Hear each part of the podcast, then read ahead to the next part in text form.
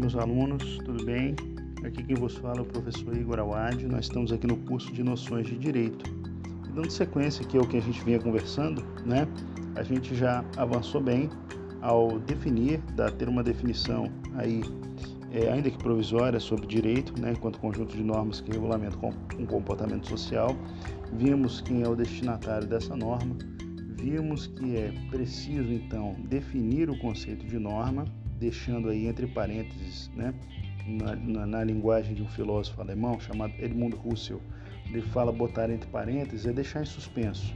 Bota entre parênteses, guarda isso, não vamos falar sobre isso agora, tá? Então vamos botar entre parênteses aí o, o conceito aí de jurídico, tá? E vamos focar no conceito de norma. Norma, norma jurídica, esqueçam é, é, o jurídico por hora.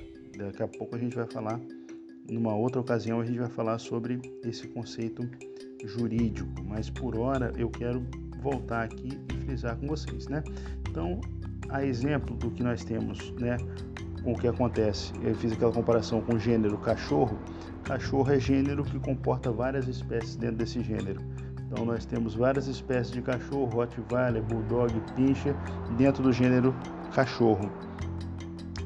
É, no caso da norma, da norma jurídica, nós temos o gênero e nós temos duas espécies normativas, regras e princípios, ok?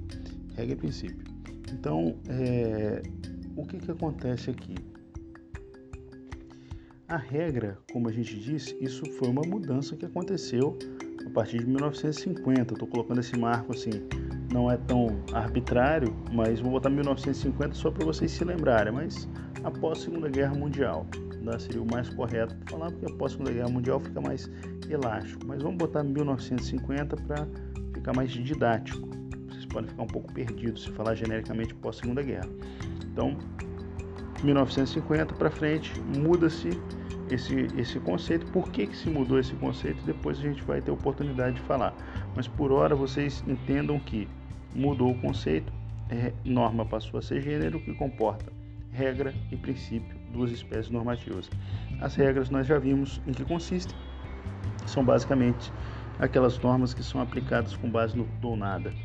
Ou você aplica ou você não aplica. Ou você paga o imposto de renda até dia 30 e declara, ou você descumpre a regra. Ou você para no sinal vermelho, ou você viola a regra de, da obrigatoriedade de parar no sinal vermelho. Não, é? não tem meio termo. Ou você respeita a vida da pessoa ou você viola né, o direito à vida da pessoa. Aí alguém vai falar: ah, mas e a legítima defesa? A legítima defesa é uma excludente de licitude, é uma espécie de exceção à regra. Se é exceção à regra, nós temos que aí o mandamento não matarás ou matar alguém em pena de 6 a 20 anos ou de 12 a 30 em caso de homicídio qualificado ser uma regra, um comando normativo de natureza regra. E o princípio, pessoal? Princípio é aquela norma jurídica que possui uma certa elasticidade. Tá? Se nós pegarmos a definição de Robert Alex, que diz que os mandamentos, é, que os princípios são mandamentos de otimização a serem aplicados dentro da medida da possibilidade fática e jurídica. Provavelmente isso foi um palavrório, né, uma verborragia na cabeça de vocês e que vocês não entenderam nada, mas eu dei aqui o conceito né, do doutrinador Robert Alex, um expoente do, do direito né, em, em, âmbito mundial até, em âmbito internacional. Mas o que, o que fica assim para vocês desse mandamento, dessa, dessa definição dos mandamentos de otimização, blá blá blá blá blá blá? O que fica para vocês é o princípio ele tem uma textura mais plástica.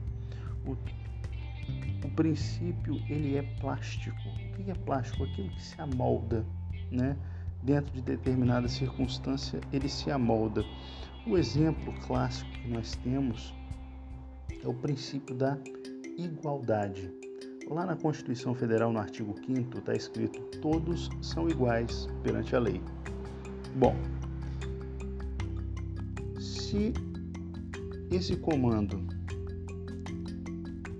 fosse um comando regra, a gente extrairia daí